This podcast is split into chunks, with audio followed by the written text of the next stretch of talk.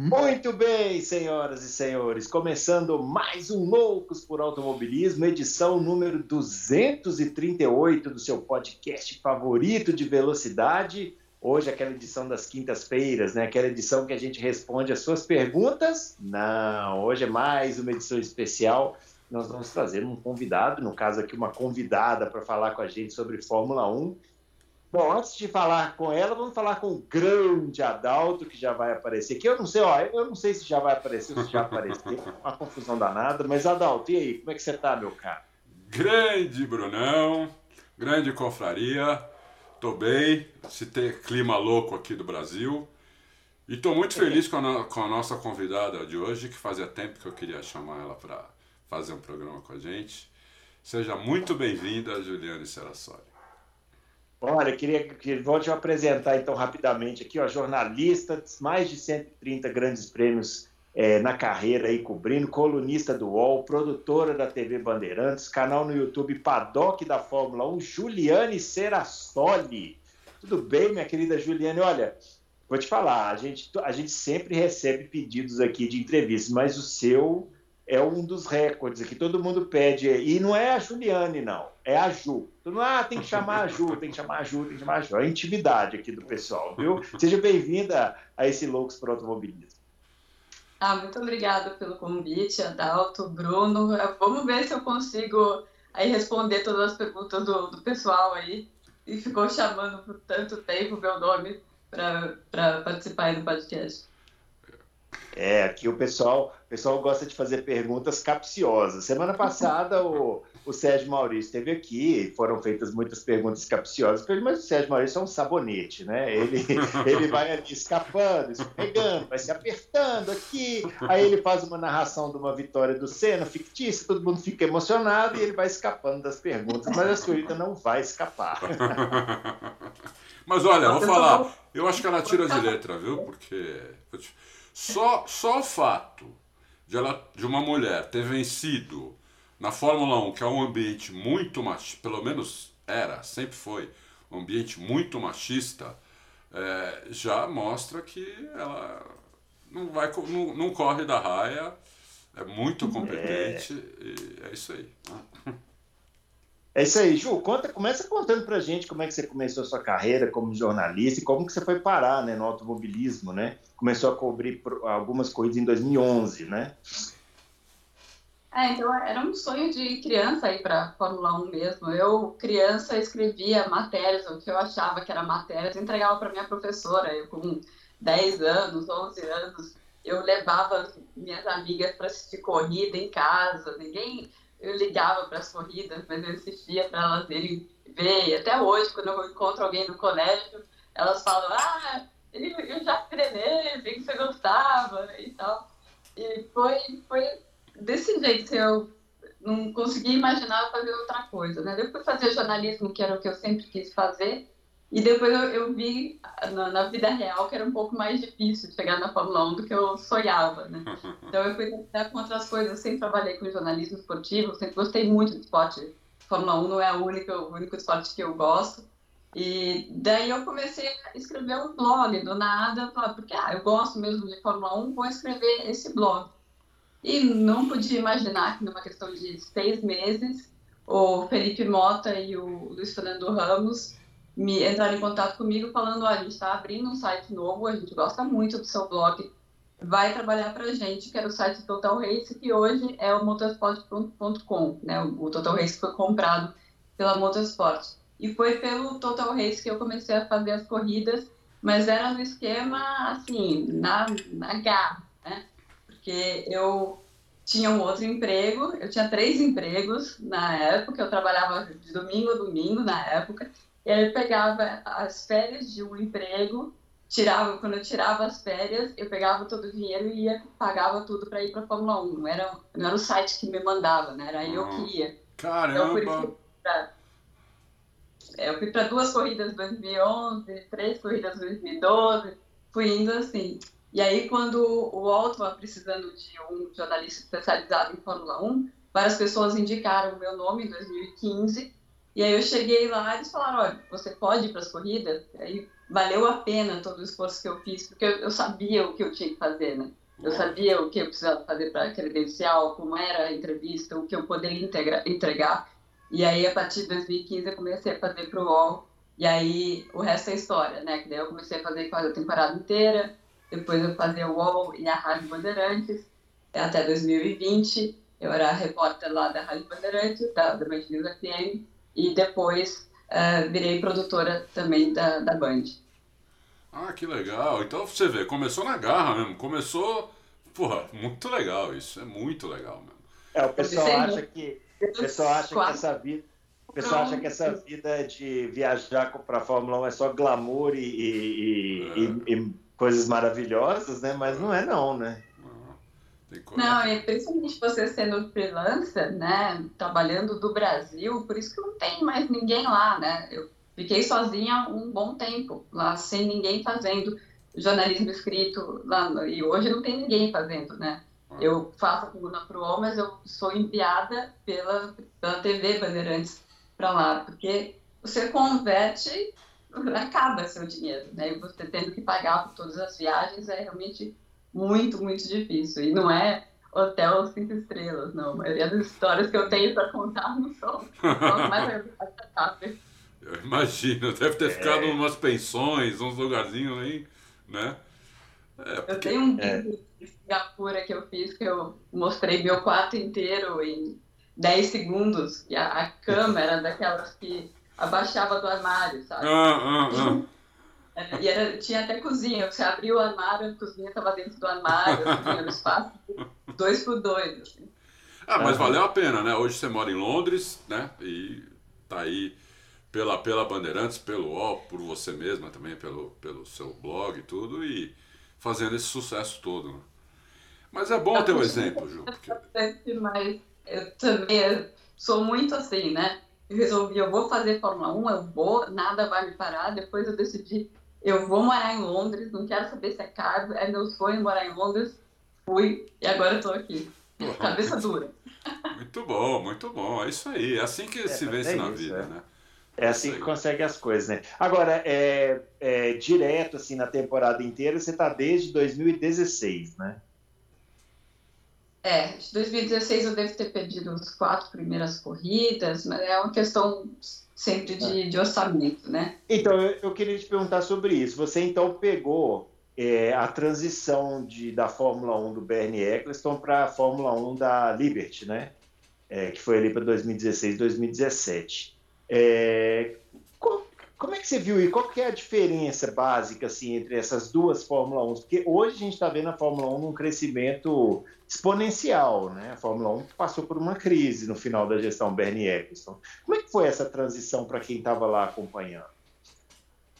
Foi engraçado porque o pessoal mais velho via com péssimos olhos. Ah, esses americanos não sabem, não entendem nada, isso aqui não vai dar certo. E o que uhum. eles fizeram foi reconectar a Fórmula 1 com a realidade. A Fórmula 1 tinha muitas coisas que tinham ficado lá atrás. Se, se a gente olha Grid Girls, por exemplo, no, no grid, é uma coisa, uma coisa muito é, das antigas, assim, uhum. não fazia várias coisas de fale mal de mim, mas pelo menos eu estou na mídia, que era sempre a política do, do Bernie Eccleston. E várias, várias outras coisas que depois a, a, a Liberty foi conectando a Fórmula 1 a, ao mundo de hoje, isso fez com que os jovens se. Nem lembra que não podia fazer nem vídeos, os pilotos não podiam fazer vídeos nas mídias sociais deles, porque o Bernie não sabia como pegar dinheiro da internet. Então ele contra a internet porque não sabia como ganhar dinheiro. Então isso foi afastando a Fórmula 1 da realidade das pessoas mais jovens, né? Então a Liberty resgatou isso, viu aonde estava o problema e hoje o share na TV, tudo que está mais crescendo é entre o público mais jovem. Não, é verdade. Tanto que o público tá, era envelhecido, o público não, não tinha mais jovem, né?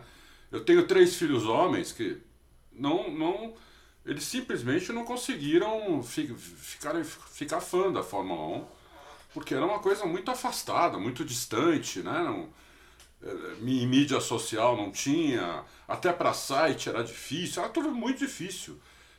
eu, eu senti essa mudança também com o Auto Racing, que está há 22 anos no ar. Impressionante, a mudança foi assim, mudou o patamar de audiência, mudou o patamar de tudo com, com, com a Liberty nesses últimos quatro anos. Impressionante a mudança. É, temos outra, outra Fórmula 1, né? Você concorda com isso, Juliana? É, mesmo para você conseguir uma credencial, você sendo de um site há 15 anos, você não conseguia, porque é, eles não conseguiam me, é, medir, o, mensurar o. É, era bem difícil. Para quem quis ah, né? E eles estavam focando muito em mídias tradicionais e tal, e quem lê, né? Qual o jovem que vai pegar um jornal na mão e ler, né? Então, não, é. É, fez uma diferença muito grande. E lá você, é, a gestão é completamente diferente. O que o Bernie tinha um escritório pequeno, poucas pessoas, ele confiava em pouquíssimas pessoas. Então, ele, a gestão era enxugada e fazia pouca coisa. Hoje, a Liberty, que eles se chamam de a Fórmula 1, eles têm uma equipe gigantesca de produção para fazer F1 TV, para fazer todos os produtos que eles fazem de mídias sociais. Eles têm um monte de gente lá para uh, F1 Travels, por exemplo, que vai buscar. Eles fazem muita grana buscando uh, quartos para para a própria FIA, para as outras equipes, é, eles pagam 140 pounds pelo quarto e vendem para a equipe por 600. Nossa! Então, é, um negócio completamente diferente do que era na, na época do Bernie. Realmente uma organização enorme. Até depois eles criaram o, o cargo do, uh, do Ross uh, Braun para ele fazer parte do a parte mais técnica também, que isso é uma parte que o, o Bernie nunca fez antes. É. Aí causou todo o problema que causou isso com a FIA, com eles querendo colocar a mão no regulamento e tal. Então, várias, várias coisas mudaram. E todas eu acho que para melhor. Para melhor, concordo, concordo, concordo. Eu, eu tenho uma passagem muito boa. No, no início dos anos 2000, eu pedi uma credencial e aí veio um, um veio um, uma espécie de um questionário para eu responder. E, e, uma das coisas era assim: se você estiver dentro do box, eu nunca vou esquecer disso. Se você estiver dentro do box, acontecer um acidente na pista, voar um pneu fora, passar pelo alambrado e cair na sua cabeça, você vai ser processado. Eu falei, como? como assim? Eu tô, eu tô dentro do box, onde eu posso ficar, eu vou ser processado? Coisas desse nível, né? Eu falei, não quero credencial. Ainda mais que eu já tinha alguns contatos, patrocinadores, contatos em equipes, que o pessoal, pessoal me levava, me convidava para ir. Mas foi credencial mesmo da FIA, eu comecei a pegar, acho que foi 2014, 2015, ainda com, com o pé atrás, porque já era um sufoco ainda. Quando a Liberty pegou, melhorou muito. Aí melhorou muito mesmo. E, e lá dentro também, né? No próprio paddock, é, é, o ambiente é outro hoje em dia, né? Do aquele ambiente fechado, carrancudo que era há 10 anos atrás. Impressionante a mudança. Do Bernie era que quem não puder comprar Rolex, eu não quero essa pessoa no paddock. É, é isso mesmo. É isso mesmo. É isso mesmo, né? Queria que fosse um ambiente exclusivo. E é, para a Liberty é completamente o contrário. É. Aí você vê um monte de gente fazendo tour naquele caminhão que foi o desfile dos pilotos, daí isso. o pessoal que tem os ingressos VIP, faz esse passeio do caminhão também, é, é completamente diferente. É. A impressão que a gente tem é que a Fórmula 1 abaixou o nariz um pouquinho, né? A Fórmula 1 era muito aquele narigão em pé, assim, né? Sou muito, eu sou muito superior né, a tudo. E eles deram uma baixada de bola, porque não existe mais isso, né? É. Não existe mais isso até o nosso trabalho como jornalistas tem que se aproximar das pessoas, né? As pessoas Lógico. querem sentir que elas estão próximas. Lógico. Não querem sentir que é uma coisa completamente distante. Lógico. É, é o que a gente tenta fazer. Eu tento trazer, às vezes, o dentro do carro. Como que o piloto. Como que você se sente dentro do carro, né? Dinâmica de, de uma corrida, dinâmica de uma curva, a dinâmica de uma pilotagem, para o cara que está lendo ou vendo a gente ele se sentir lá dentro, né? Acho que e antes isso era muito tolhido, né? Pelo pelo pelo Bernie, pela FOA lá, né? Chamava, era muito tolhido isso, muito ruim, era muito é. ruim. Ó, pra você ter uma ideia, é. É, eu consegui o pai do Montoya para ser colunista do Auto Racing. Ele escreveu três colunas, aí ele mandou um e-mail para mim e falou: eu recebi aqui um aviso que se eu escrever a próxima coluna, eu não entro mais no box da Williams. Hum. Falei, meu Vejam Deus. vocês, né? Vejam vocês. Então, é, é impressionante como é. É. Bom, vamos, vamos começar com as perguntas aqui dos Vamos nossos queridos amigos, né? E já vou começar com uma fácil. Pergunta fácil, tranquila, para a gente começar bem, que é o seguinte: o Mr. Anderson, ele, ele dizendo que acompanha seu trabalho, né? Acompanha o trabalho da Ju, e pergunta para ela o seguinte: gostaria da sua opinião sobre a decisão do Michael Masi na última corrida do ano passado. Pergunta Perguntinha mole. Eu queria. É, essa pergunta é fácil, tranquila. Né? Não tem meses que a gente está aqui discutindo isso. Então, por favor, Ju, sua opinião sobre a decisão do Masi. O Masi que saiu, né? Saiu fora já agora, né? Definitivamente. né? Já tinha sido afastado e agora saiu definitivamente. E aí?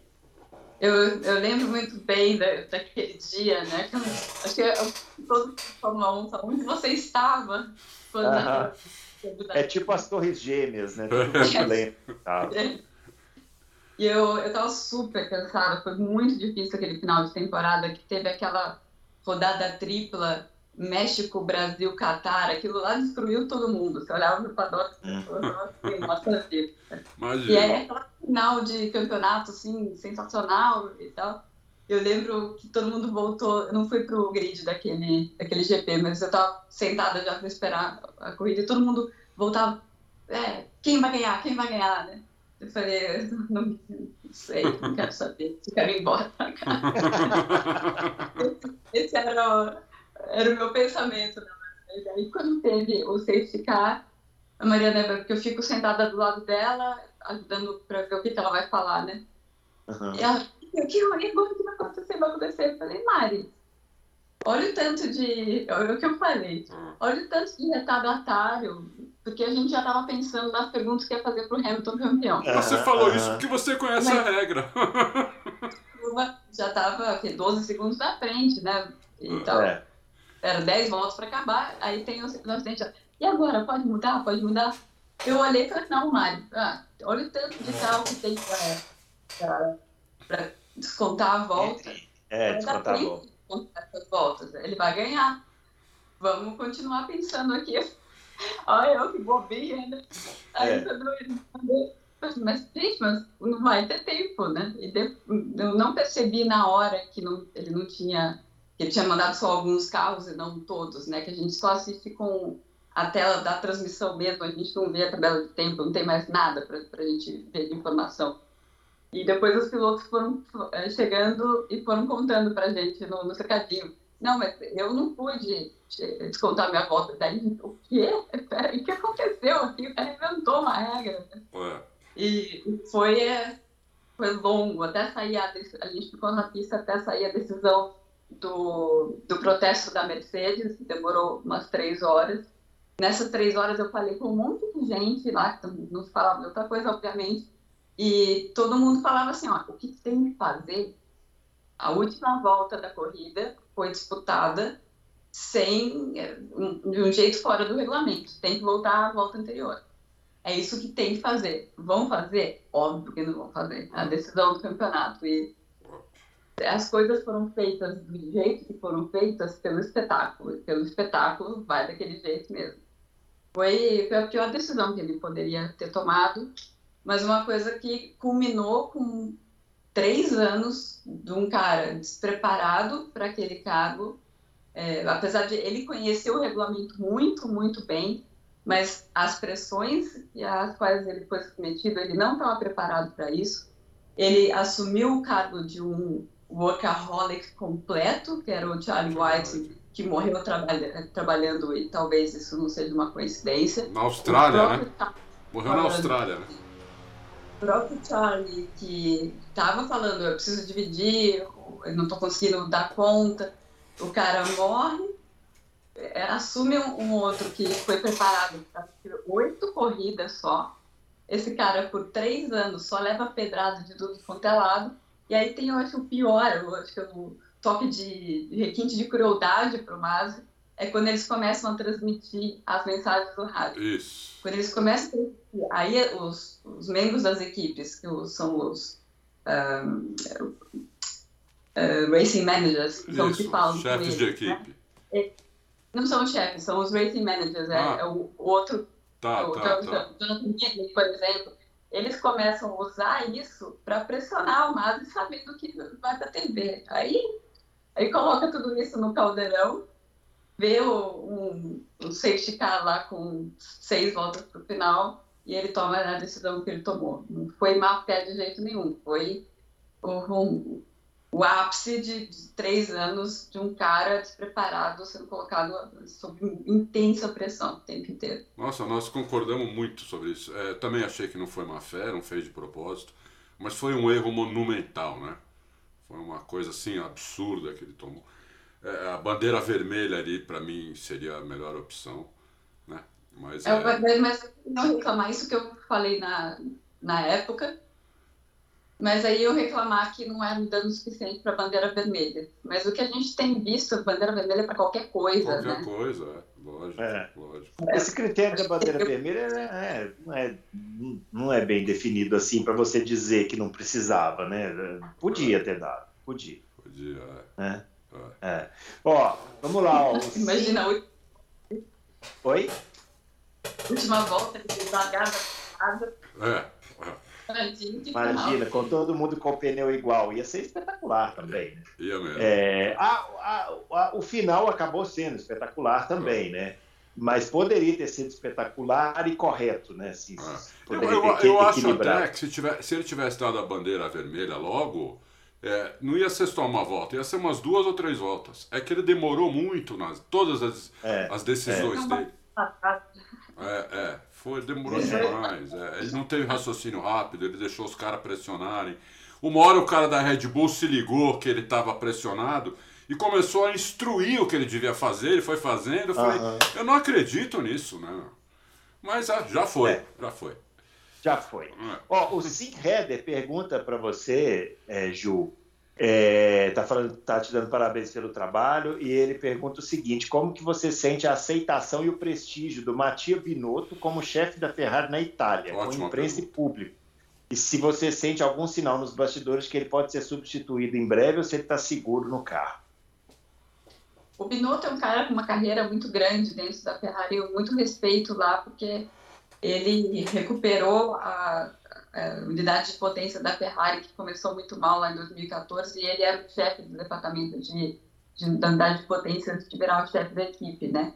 E ali ele ganhou muito prestígio dentro lá do, do time. Desde que ele chegou, se fala na saída dele, mas eu vejo mais como uma coisa é, de fora, porque qualquer coisa que acontece na Ferrari, já, o pessoal de fora já começa a, é. a pedir uma revolução é. do que algo que venha de dentro mesmo. Assim. Ele, ele é um cara bem tranquilo, um cara bem seguro, ele tem uma ótima relação com o Charles, apesar do que as pessoas estão tentando fazer, de tentar criar um clima ruim lá dentro. Eu, eu gosto do, do Binotto e ele politicamente ele é muito temido, entre aspas, pelos outros. Os outros odeiam ele, né? O, Toto Wolff odeia o, o Binotto. É e o, o Christian Horner também. Acham que ele é um mentiroso de primeira. e nisso, isso é bom para Ferrari. Isso quer dizer que ele está protegendo a Ferrari das reuniões. Como se o Toto é. Wolff e o Christian Horner é. não falassem mentira nenhuma. Não, os dois mentirosos, os sujos falando do mal lavado. Né? Essa situação na Ferrari ela é inacreditável, né? Porque é a primeira vez que eu vejo, porque geralmente o jogo de equipe vem da equipe para o público, aceita ou não. Agora está indo do público para a equipe. Né? As pessoas estão praticamente obrigando, obrigando a Ferrari a fazer uma coisa que ela não, ainda não quer fazer, o que é inacreditável se falando de Ferrari, né? É a gente tem que pensar a longo prazo, né? Porque o próprio Binotto fala, uh, ganhar o campeonato nosso não é o nosso objetivo desse ano. Nosso objetivo é crescer como equipe. E eles têm esses dois pilotos contratados até 2024. O que, que, que vocês querem que eles façam? Que, que eles é. destruam o Carlos Sainz agora? Eles destruam para 23, para 24 também? Né? Eles não podem fazer isso. Foi isso que aconteceu com Massa na Ferrari, né? É. Massa voltando do acidente, depois de ter dado super bem com o Kimi. Chega na, na primeira corrida, tudo bem, acho que não aconteceu nada. Acho que na primeira, na primeira corrida não aconteceu nada, mas na segunda, na Austrália, já pediu para trocar posição. Aí o, o Stefano Domenicali prometeu para ele, não, a próxima vez é você. A próxima vez foi na China, aquela que o Alonso passou ele na entrada do box. Isso. E eu passo depois para cobrar. E aí, Stefano, era minha vez, olha o que ele fez. Ele, o Stefano se fez de desentendido. Aí isso foi destruindo o Massa, destruiu o Massa todo. 2010, 2011, 2012, e a Ferrari ficou com um carro só. É. Isso que eles, esse erro eles não podem cometer de novo. É, fora, fora o que fizeram na Alemanha, né? Não precisa. É, daí eu, o, o Alemanha foi um resultado, né, do, do de todo, tipo assim, né, o, o, ápice da situação, é, né, é. foi o que aconteceu na Alemanha. É. É, Ferrari, né? Ó, o Daniel Hartmann está perguntando o seguinte: como que os pilotos se sentiram em relação às diferentes abordagens para punições de um GP para outro, entre Silverstone e Áustria? A gente até falou um pouquinho sobre isso aqui na, na terça-feira, é, mas seria legal a Ju falar sobre isso, ela que está lá nos bastidores, né? É, Conversa diretamente mesmo. com os pilotos, seria, seria legal. Se ela acha que isso pode influenciar a forma como a FIA enxerga esse tema. É, eu meio que previ que isso acontecesse, porque na quinta-feira, quando eu entrevistei os pilotos, eu perguntei justamente isso. O que a gente viu em Silverstone foi vocês podendo fazer o que vocês quisessem. Aqui vai ser diferente, porque aqui é brita. Não vai, que vocês acham? E aqui tem aquelas curvas, são curvas em descida, com a cambagem do outro lado, o carro sempre acaba saindo para fora. Sempre deu problema, né, do Red Bull Ring. Sim. Lembra do Hamilton com o Albon, o ano passado o ah. Pérez, mas sempre deu problema. Sempre na e curva 4, né, Ju? Sempre na Oi? curva 4. Sempre na curva 4. Sempre na, é, aquela curva lá que é o, o grande problema. É. Eu perguntei para eles eles falaram, é, aqui vai ser diferente mesmo não tem. Aqui é um circuito diferente. O circuito é mais fluido e tudo mais. Então, o grande problema das regras sempre foi é que as pistas não é um campo de futebol que o campo é sempre mesmo, né? As pistas vão mudando, às vezes a, a regra que serve para uma pista acaba não podendo ser aplicada do mesmo jeito na outra pista. É isso aí. É isso aí. Uhum. Vai ter uma pergunta Legal. que eu até vou querer responder também. Acho que vai perguntar alguma coisa em relação a isso também, não sei. Se bem que pode ter é. sido essa, eu tô louco, nem reparei. É, você quer falar? Pode falar. Não, é que eu acho que é, eu acho que a Fórmula 1 eu mudaria todo o a questão lá da, da, da, das regras, dos comissários. Eu acho que os comissários tinham que ser ex-pilotos, né? É, porque os ex-pilotos conhecem as pistas, eles conhecem a dinâmica do, do, do, do, de cada pista, de cada curva. Eles sabem o que dá para fazer uma, numa curva, o que não dá para fazer na outra. Entendeu? Eu acho que seria uma conversa, até, até entre, entre eles e os pilotos, uma conversa de iguais, entendeu? Mas não, eles colocam lá uns comissários, alguns que não sei nem se tem carteira de motorista, alguns não falam inglês. Cada vez são três diferentes. Eu acho que isso muda, eu acho que isso é muito ruim. É, os pilotos têm reclamado, pelo menos a gente tem visto pilotos reclamando bastante. É, então eu acho que eles deviam fazer isso mesmo, entendeu? Eles continuam punindo lá naquela curva 4 o cara que está por dentro, que não tem como ele fazer aquela curva de maneira diferente. Ele vai encostar no cara que está por fora ali, entendeu? E eles continuam punindo a mesma coisa há anos, entendeu? E toda vez acontece isso. E não tem como não acontecer, a não ser que o cara tire o pé e fala, passa. Só que o cara é piloto, ele está lá competindo, é adversário. O cara não vai tirar o pé e falar para o outro passar, né? Então, é, eu acho que a Fórmula 1 tinha que pensar numa outra estrutura para isso daí, entendeu? Mas acho que isso aí não, não vai acontecer, isso vai, vai, vai ficar só na vontade mesmo. Coisa mais básica, que é que os pilotos estavam reclamando né, na Áustria, é que eles queriam saber por quê, por exemplo, acho que foi o Pérez que cortou uma curva por dentro para fazer uma ultrapassagem em Silverstone. Eles queriam saber por que, que isso foi permitido, porque isso é preto e branco, isso não pode. E eles, na reunião da, da Áustria, têm acesso aos comissários de Silverstone. Hum. Então, eles estavam já com os outros comissários que são da Áustria, que são os diferentes, diferentes em relação a Silverstone, e não, não tinham comentário. Ele nem, sei lá, coloca no Skype os caras. É lógico. Para essa dúvida e todo mundo conversar. E foi por isso que teve a briga lá que o, que o Vettel saiu. Né? Não foi uma briga, mas eles começaram a reclamar, reclamar da mesma coisa. O Vettel falou: ah, não, esse filme já vi milhares de vezes. É. E ainda multaram o Vettel em 25 mil euros, quer dizer, que coisa, né? É. Ó, o André Aires tem uma pergunta aqui que, dependendo da resposta, o coração do Adalto vai disparar agora a níveis estratosféricos. Ele quer saber, Ju, se você ouviu algo em loco sobre a eventual volta da BMW em parceria com a McLaren, como declarou Joe Sauer. O Joe, é, o Joe escreveu isso, eu não. não. Não, não ouvi nada, não ouvi nada ainda. O Joe ainda colocou a matéria completa, né? Falando que uhum. a, quem ia comprar. Não era, era a, era a Audi ia comprar a Sauber, né? A Audi ah, comprando a Sauber e a BMW para para a McLaren. Isso. Mas seria uma parceria, parceria mais comercial, né? Não uma parceria de, de colocar motor ou qualquer coisa. Assim. Mais um dos mil patrocinadores do, do Zec. Ah, mas a BM não colocaria o motor dela, então, então não serve. Então não serve. Ah, então não tinha. Então não serve. Tem, tinha, tinha que colocar o motor dela.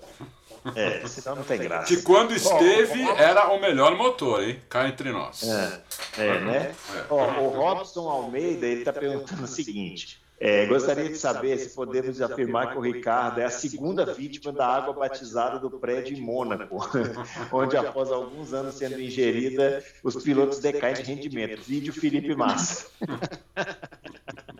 Ô Ju, como é que é esse negócio do Ricardo? A gente fica meio perplexo aqui vendo o Ricardo caindo de desempenho assim tão bruscamente na McLaren, né? Como é que você sente isso lá no paddock?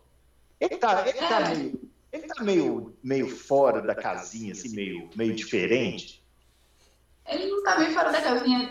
Tem esses pneus, ele não casa muito bem com o estilo dele de pilotar. Ele é um piloto um pouco mais das antigas, que ele vai freando e virando o carro. E o, o pneu ele precisa ou do longitudinal, ou, né, ou você vai para o lado, ou você faz a curva, você freia. Ou você acelera. Você faz tudo em blocos de uma vez. Igual o Hamilton pilota assim, ele pilota em blocos, faz assim, e vira o, o carro. E o Ricardo, não.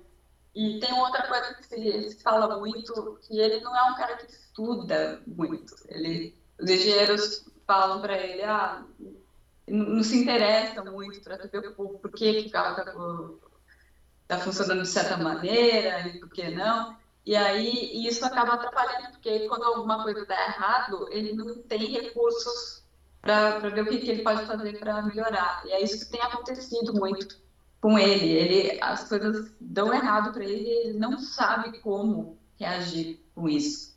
E ele fala que está tentando se unir com a equipe várias vezes, é, a cada corrida, para entender o que aconteceu, mas ele parece sempre surpreso surpreendido com os maus rendimentos dele, que vem principalmente na corrida. É, pelo, que, pelo que você está falando aí, ele parou no tempo, né? Porque né, é, ele ainda, ainda tenta guiar no estilo que não dá mais.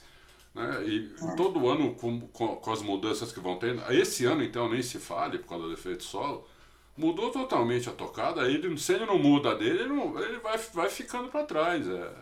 Eu acho que não, pelo, pelo que você falou agora, Ju, não tem mais jeito, Ricardo. Não tem mais jeito. E também ele chegou numa idade que campeão do mundo ele não vai ser mais, né? É. Ele tá com 33, ele precisa sair dessa fase e ir para uma equipe melhor e tal. Ou, porque esperar a McLaren também não tem tempo. Aí o piloto dá uma. É muito difícil fazer o que eles fazem, né? Pilotar num, num nível muito alto, 23 corridas, 22 corridas no ano com todas as viagens e tudo mais, ano após ano, se você não tem lá um objetivo muito claro, assim, ah, estou fazendo isso, esses sacrifícios, eu vou ser campeão. Aí você tira os, os três décimos e só nisso, né, eu é, acho. É. Não, e o que ela falou agora aí sobre a, sobre a tocada do Ricardo é isso mesmo, porque você vê o Norris, o Norris você vê a câmera on board, ele freia com, a, com, com o volante reto, ele só começa a estressar o volante na hora que ele tira o pé do freio, ele começa a estressar o volante, aí ele dá no acelerador de novo. Já o Ricardo, ele quer frear até o apex da curva. Aí ele vai perder na frente do carro toda hora. Toda hora. É exatamente isso que ela falou, é isso mesmo. Puxa, incrível. É. É. é. Tem que se adaptar, né? Ó, o Plínio Rodrigues, ele tá, tá perguntando para você, Ju, se, se você já ouviu circulando no paddock que a Williams pretende em 2023 trazer não só, os, não só o Piastre, como também os motores da Renault. É, toda essa história do Piastre ela depende muito do Ricardo, né? Porque uhum. o Piastre vai para a melhor vaga que tiver. Né? O Piastre tem no contrato dele com a Alpine que se ele não tiver uma vaga de titular no ano que vem, ele está fora do programa da Alpine. E a Alpine não quer perder o Piastri de jeito nenhum.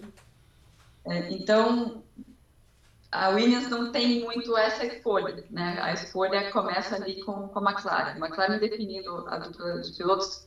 O Ricardo está sob contrato e tal, mas ele passando por essa fase, a gente fica em dúvida. Né? Teve, inclusive, essa semana um esforço gigantesco da McLaren para dar suporte para o mercado, então eles estão realmente tentando fazer as coisas funcionarem, mas não funcionando é uma boa vaga para o Piastri.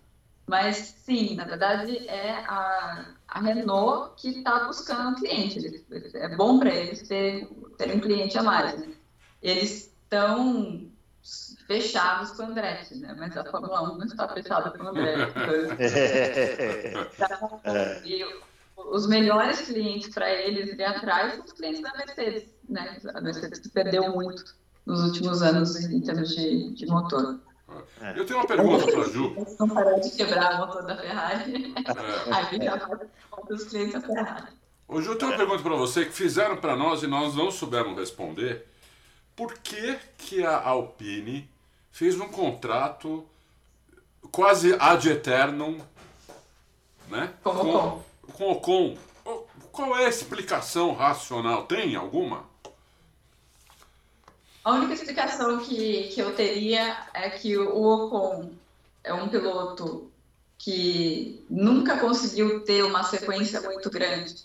De, ele foi, ele sempre estava é, mudança, correndo, correndo risco de, de perder a, a carreira, né? É, o tempo é. E talvez eles, a, a ideia seja, vamos dar estabilidade para ver se esse menino vai. Ah, tá. É, é uma é boa. É. Mas é uma pergunta que a gente faz no se faz no paddock também. Tem um, um, colega jornalista que tem a teoria que a Alpine, Renault, ou seja lá qual for, Benetton, qual for o nome dessa equipe, sempre tem outro que a gente vai esquecer. é, é. é. É, isso mesmo. O, ó, o André Almeida está dizendo que admira o seu trabalho desde o Total Race, quando você descrevia a corrida na visão de três narradores diferentes. E ele está perguntando quem você, com quem você gostaria de ter feito uma matéria mais prolongada e ainda não fez no mundo da Fórmula 1, piloto, chefe, projetista, engenheiro. Eu nunca, eu nunca entrevistei o Bernie, assim, hum. longamente. Só bati poucos papos com ele. Ele é um cara muito bom de entrevistar, porque ele é imprevisível. É, é, é. Mas com as últimas, últimas coisas que ele disse, eu não, não tenho muita certeza se eu tenho muita vontade de dar espaço para ele, não. É, é, é, é deixar quieto, né? Mas realmente, né, assim, para gerar assim, repercussão é ótimo, né? Porque no meio da entrevista ele solta, ah, vamos molhar na pista com mangueira, ah, vamos, né? Você está travando um pouco aí, viu, Bruno? Tentar transformar. Travei? É, agora, agora, destravou. Agora destravou. Travei, travei, destravei. Ah, então beleza. Muito bem. É... Olha só, o Valtecir Almeida Está perguntando como vocês veem, aí está perguntando para você e para o Adalto, como vocês veem a mudança de pensamento e postura dos pilotos da nova geração, onde eles são mais acessíveis e usam a Fórmula 1 como uma plataforma para darem voz ao que defendem, em comparação com os antigos que pareciam mais estáticos e bem mais protocolares. Essa nova geração né, da, da Fórmula 1, essa, geração mais comunicativa que eu diria que começou assim com o Vettel e Hamilton, né? quando eles entraram ali, deu essa, pareceu que deu essa mudança, assim, e começou a chegar esse pessoal da nova geração. Isso, isso ajudou muito também na popularização da Fórmula 1, né?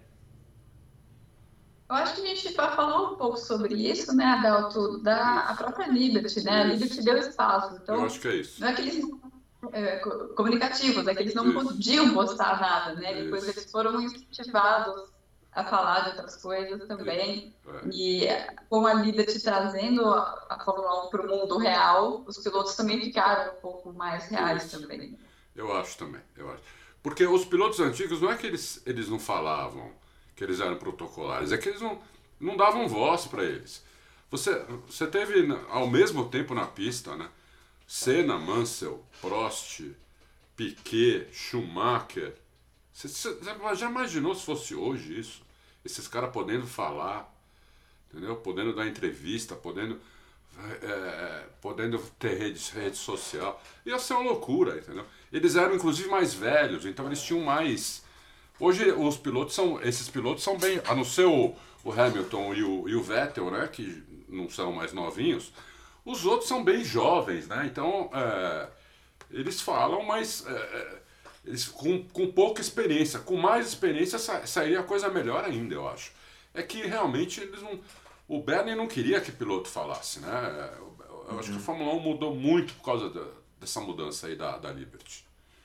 Tem uma coisa também de todo mundo agora é mais instigado a tratar de outros temas também, é. né? É. Não é você ficar só na sua casinha. Então, obviamente, na Fórmula 1 não está é. é, separado do, do mundo. O que é interessante que acho que eu vi uma das perguntas que, que fizeram no site se depois que o Hamilton e o, e o Vettel saírem, se ninguém mais vai, vai falar sobre outros temas e, e tal, né? Mas isso vem com a maturidade, né? É, você exatamente. faz 23 anos, você não você está pensando no seu ali, né? Depois você vai você não é sozinho no mundo, você tem uma voz importante, uma plataforma importante na Fórmula 1. Vamos usar isso de, de uma maneira para o bem, né? Para ajudar. É isso aí, concordo. E, e engraçado, né? Que parte do público aí reclama quando os pilotos falam de outras coisas, né? Você fala, mas é engraçado, né? Antigamente todo mundo reclamava que eles não falavam. Agora eles falam e o pessoal reclama que eles falam. Então o público gosta de reclamar mesmo, né? Não importa o que aconteça. É, é isso aí. Ah. Vai reclamar, né? ninguém é unanimidade, né? E daí quem reclama mais né? É, é verdade, é, é verdade. O, o Edward Footfire, que nome bonito, Edward Footfire, ele está perguntando é, como está o futuro do Mick Schumacher. É, se você sabe de alguma coisa. E eu acrescentaria uma pergunta, não assim, é, falando de Mick Schumacher, né? É, a gente está completando já quase 10 anos né, do acidente do, do Michael Schumacher e tal. É, isso é, alguém no, no, no, paddock da Fórmula 1 fala sobre isso? Fala sobre o Schumacher? O Schumacher ainda é tema da Fórmula 1 ou ele realmente é, foi uma página virada? Assim? Porque a impressão que dá é que a família blindou tanto, né? É quase um milagre, né? Que parece que as pessoas esqueceram um pouco né, do, do, do Schumacher. Pela própria Mercedes a gente vê muito pouca menção a ele, né? Queria que você falasse sobre esses temas aí, tanto do Schumacher pai quanto do Schumacher filho, né, que agora parece que começou a pegar a mão né, da, Fórmula 1. O Mick, ele, o futuro dele depende da Ferrari, que a Ferrari vai decidir fazer com ele, né? Até mesmo dentro da Haas, se você fosse perguntar para o Gunther algumas corridas, ele falava, se eu pudesse me livrar desse moleque agora, eu me livraria, mas eu não posso por causa da Ferrari. Não sei o que ele que está pensando agora que o Mick deu uma melhorada, é. mas Teve até aquela notícia que ele teria chance na Aston Martin, no lugar do Vettel, aquilo foi plantado pela Sabine, pela assessora dele, que era assessora do Schumacher, também conhece todo mundo lá. Então, então depende muito, o quadro depende muito do que a Ferrari decide fazer com ele no final do ano. E dentro do que a Ferrari decide na, na carreira do Mick, tem muito a ver com tudo o que o, o Michael fez dentro da Ferrari. Né? Eles sentem que eles precisam dar todas as chances possíveis para o Mick, até como o mínimo que eles podem fazer com tudo que o Michael fez para eles. Desculpa ficar falando Michael, que é muito tempo ouvindo na Fórmula 1 Michael, que é como eles falam. Ah, não, sem problema. É isso. Eu sou meio assim. Uh, mas, então, sobre, sobre o, o Schumacher. não existe muito respeito para se tratar do, da condição em que ele está. Isso é uma coisa que você não ouve muito, porque realmente ele está numa condição muito, muito difícil, né? Completamente irreversível e, e sem nenhuma resposta e tal. Mas, coitado, é impressionante, esse coitado dele, meu. É. É, é, horrível, é horrível, horrível pensar. É horrível, que de, situação. De, de ter um, um, cara que era excelente em tantas coisas, né? É. Existem, as pessoas que trabalharam com ele têm um, uma adoração assim, por, ele, por ele, não só como piloto, mas também era um cara que chegava na fábrica, sabia o nome de todo mundo, sabia da família e lembrava se fulano tinha ficado com, com a, o filho doente, ia lá e perguntava. Então, as pessoas é, falam com um carinho enorme por ele. E a gente vê a linhagem do, do Michael Schumacher indo com o Vettel, né? O Vettel, um cara, uma ética de trabalho parecida com ele. Só o, o Vettel dentro da pista que o, o Schumacher se envolveu em várias polêmicas, né? Para ganhar ele fazia de tudo. Mas sair fora do carro ele era mais bonzinho. Eu acho que o futuro é. do Mick também depende muito dele. Ele, eu acho que ele começou muito mal esse ano, né? tomando, um, tomando um pau de um cara que estava fora da Fórmula 1, que não é nada demais, é um bom piloto só. Mas agora, nessas últimas duas corridas, ele deu uma melhorada boa, achei. Né? E eu acho que se ele continuar melhorando, por tudo que ela falou, até pelo carinho que a Ferrari tem com o pai e, e quer. E, e ter do, todas as chances para o filho, se ele continuar melhorando, ele tem futuro. Agora, se ele continuasse do jeito que ele estava, até três corridas atrás, eu não via futuro para ele, não. Não via, não. É isso aí. Ó, o Tiago de Oliveira, última pergunta aqui de, de, de, de internautas, confrades, ouvintes, sei lá. Confrades, é, confrades. confrades. Temos uma nova confrade, hein? Você nem falou. Confrade isso, é Juliante é Uma nova louca, louca. Isso, é, é. Ele, ele quer saber sobre o Verstappen.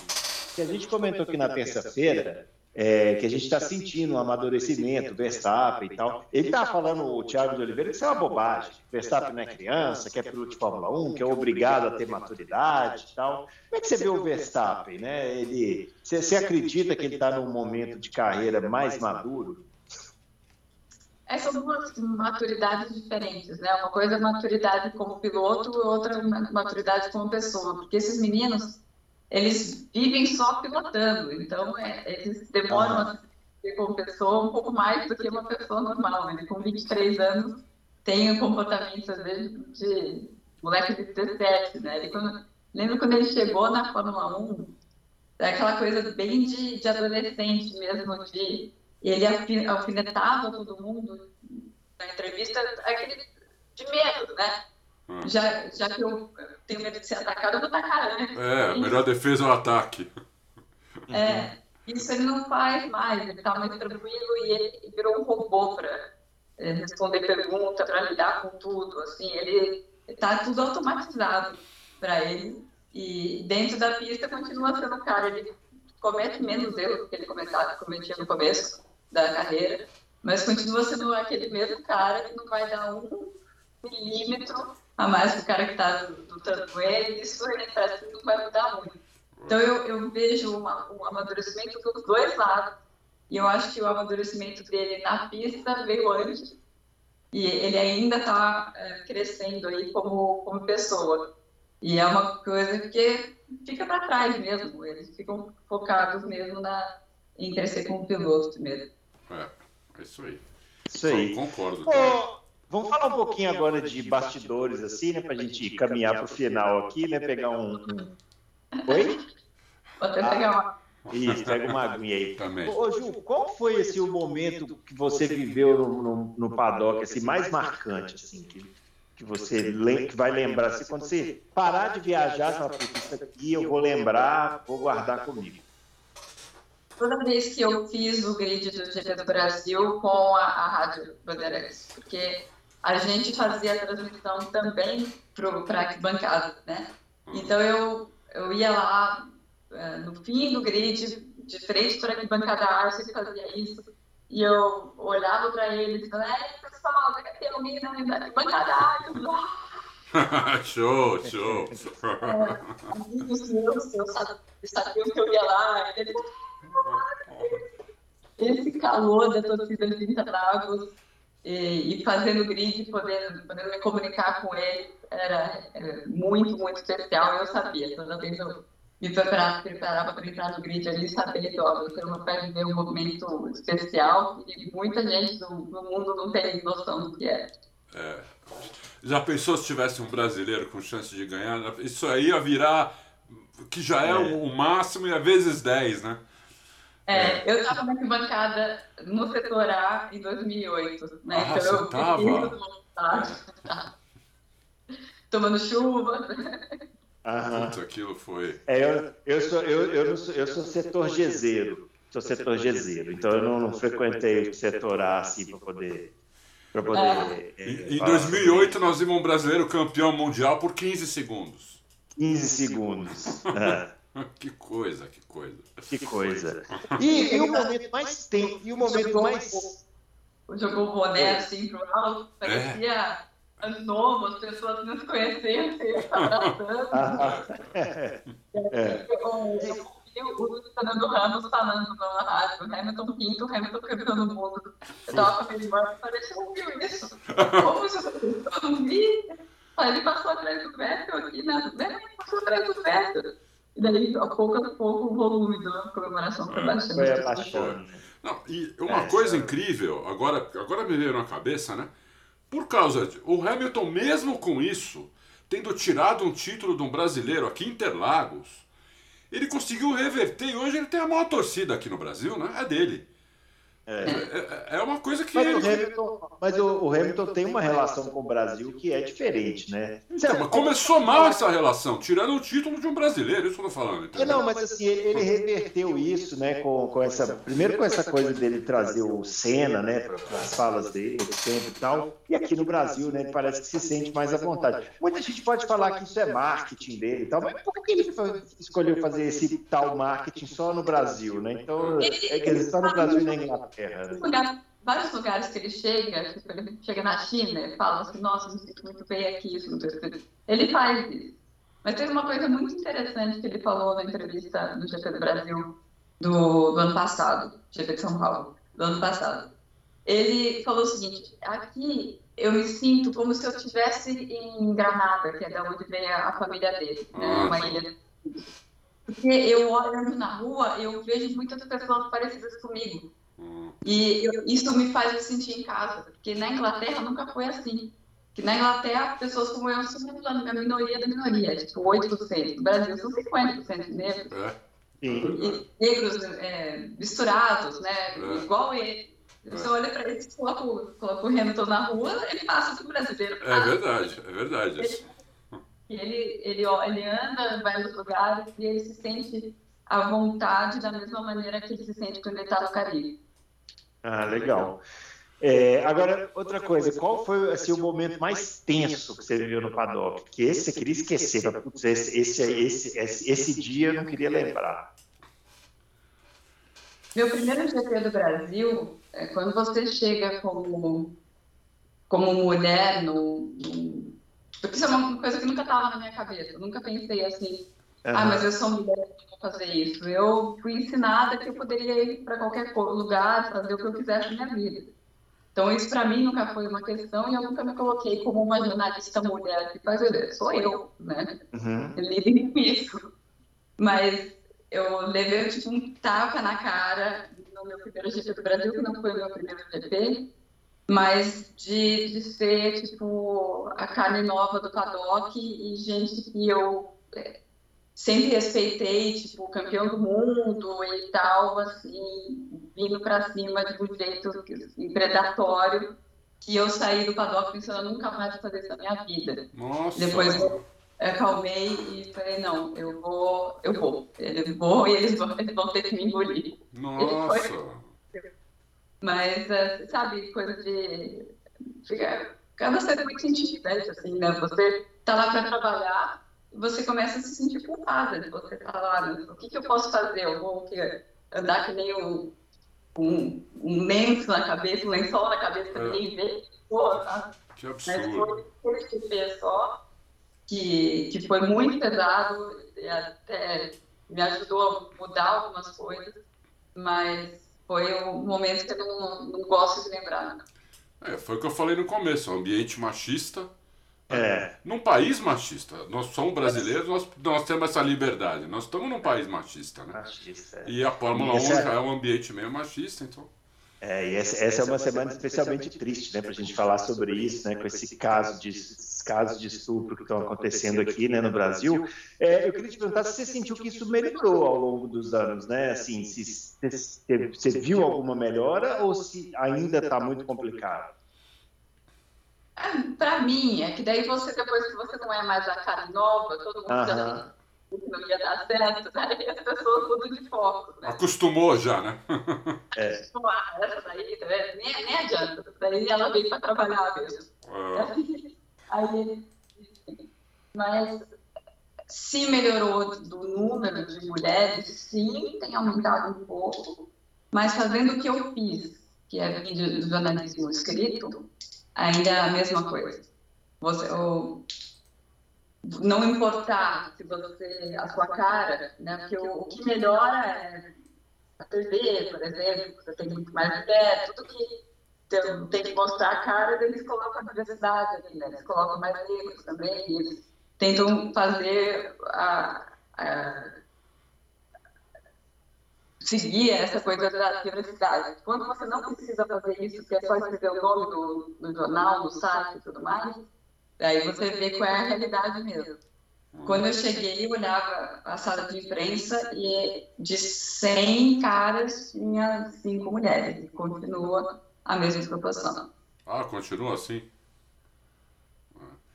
A, a- a Sky teve algumas apresentadoras mulheres também que acabaram largando. Né? Ah, hoje eu não sei se tem algumas, acho que não.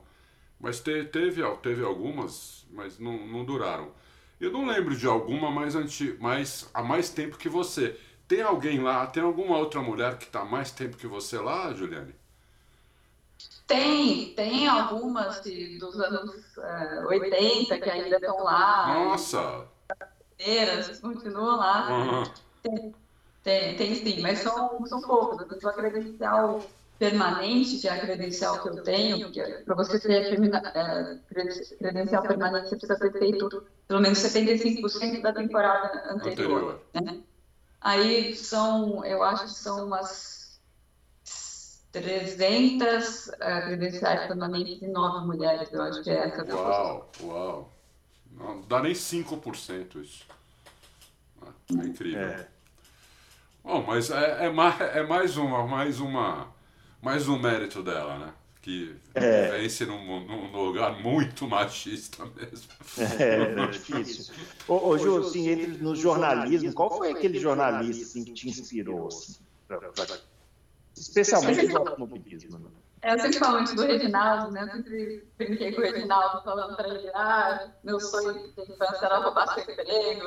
Então, eu vou, eu e o Reginaldo sempre um cara super generoso com todo mundo, né? Um cara ótimo. Muito gente É, boa, né? Eu- Muito gente boa. E ele, o que, que eu via do Reginaldo, né? Não, esse cara tá aí nesse esporte que eu gosto, tá viajando o mundo, né? Que eu gosto dessa parte de viajar também. E ele também sempre gostou muito, de cur- curtiu muito, a gente sempre tem esses papos longos sobre os restaurantes que ele ia e essa outra parte da, da Fórmula 1 também. Então ele foi um jornalista que me inspirou muito. E depois, um, um cara, de uma maneira que ele fazia o blog dele, é o, o James Allen. James Allen, que depois foi- narrador da, da ITV na Inglaterra. Isso. E o business que ele montou ao redor dele, sempre eh, fiquei de olho no que ele fez. Hoje ele é chefe do motorsport.com mundial, né? então ele fez alguma coisa séria. É. E hoje em dia, um cara que eu acho espetacular, tudo que ele escreve é o Mark Hughes. Sou fã dele e Uhum. sempre sinto para conversar com ele para aprender um pouquinho. Ele é uma fonte incrível. Incrível. Incrível. É, Ah, concordo legal. também, concordo. É. Agora, você falou de viagem aí, né? Que essa parte da viagem te interessa. Para te finalizar, qual que é a cidade mais legal que você já conheceu viajando para a Fórmula 1? Mas só vale Fórmula 1, vai. É, é, É, é, Singapura.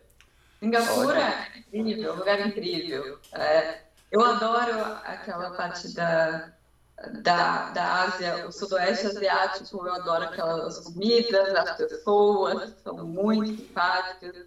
E, e eu gosto muito de viajar para aquela região. E você chega, porque todos os outros lugares, eles são mais pobres, né, dessa região do mundo, e você chega em Singapura, é, é tipo Tóquio é, colocada dentro do sudeste asiático, né? Então é, é sensacional a cidade e eu Faz três anos que eu não vou, né? Estou muito empolgada para voltar lá. Eu, eu tenho uma amiga que mora lá há 22 anos, ela fala exatamente isso que você falou agora. É, o, o mundo tá lá, né? Você come qualquer é. comida maravilhosa, você, tudo funciona. Ele fala, ela falou, é impressionante. Né? A única coisa que ela falou, não sei se você concorda, é que ela falou que o clima é dose, porque é 30 graus o ano inteiro com 90% de umidade. O resto é tudo perfeito. É isso mesmo? É, eu vejo a mulherada que faz TV fica desesperada em Singapura que fica o cabelo tudo ruim. Só vem ela assim. É isso mesmo. É isso aí.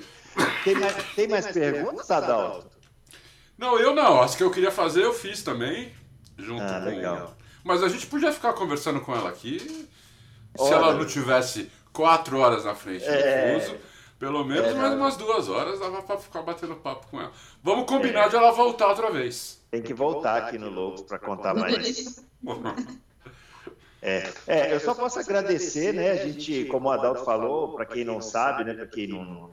Na verdade, a gente ficou conversando aqui antes, né? Para poder ajustar aqui a gravação e tal. E, e lá em Londres, é, já está à noite, né? Então temos que liberar a Ju, também deve estar cansada. Mas eu queria te agradecer, viu, Ju, pela participação aqui. Acho que foi ótima a entrevista, o pessoal vai gostar. E, e assim, vai, e, e, a gente espera que você volte mais vezes. E eu vou terminar com a mesma pergunta que eu fiz com o Sérgio Maurício, que é uma pergunta também muito fácil.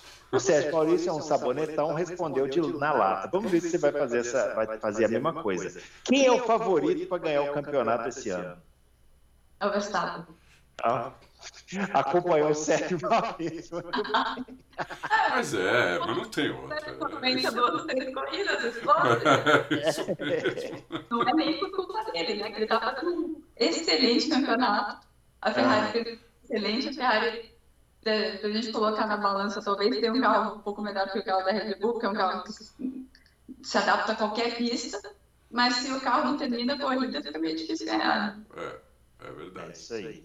Velocidade nem sempre é, o, é a receita para ganhar, né? Precisa de velocidade, durabilidade e constância. Né? E a Red Bull atingiu essa, essa fórmula aí. Ô, Ju, muito obrigado pela sua participação aqui. Volte mais vezes, viu? Ah, eu que agradeço. Foi um papo excelente. Também queria, também queria agradecer muito. Faz, como eu falei no começo, fazia tempo que eu queria trazer a Ju aí para falar com a gente. E vou, já vou deixar o convite Agora que eu tenho o contato dela, ah, vou ficar enchendo o saco dela. É ela isso aí. mais. Tá, obrigado, legal. Adoramos, foi muito legal. Foi muito ah, bom. É isso aí, pessoal. Então, ó, muito obrigado a Ju, que participou aqui com a gente. Obrigado a vocês que deram essa audiência aí pra gente. Não se esqueça de deixar o joinha no nosso vídeo, se inscrever no nosso canal, se inscrever no canal da Ju também lá no, no YouTube, né? O Paddock, lá na, o Paddock da F1 da Ju. Não é isso, Ju? Paddock. Paddock da Fórmula 1 com a Ju. Sim. Com a Ju, isso aí. No Paddock da Fórmula 1 com a Ju, que é também o meu projeto que eu tenho no Catarse, que tem vários mimos aí, eu faço lives, geralmente falo pelos cotovelos né, das corridas que faço no, no sábado à tarde, podcast exclusivo, newsletter exclusivo, uh, tem um grupo no Telegram que é muito legal, muito sadio, então se você quiser ir para o entrar numa turma legal, que fica nessas briguinhas do, do Twitter, é uma boa dica entrar lá no Paddock da Fórmula 1 com Ah, legal. Beleza, gente. Muito obrigado. Então a gente volta então na próxima terça com mais loucos para o automobilismo. Grande abraço para todo mundo e até lá. Valeu.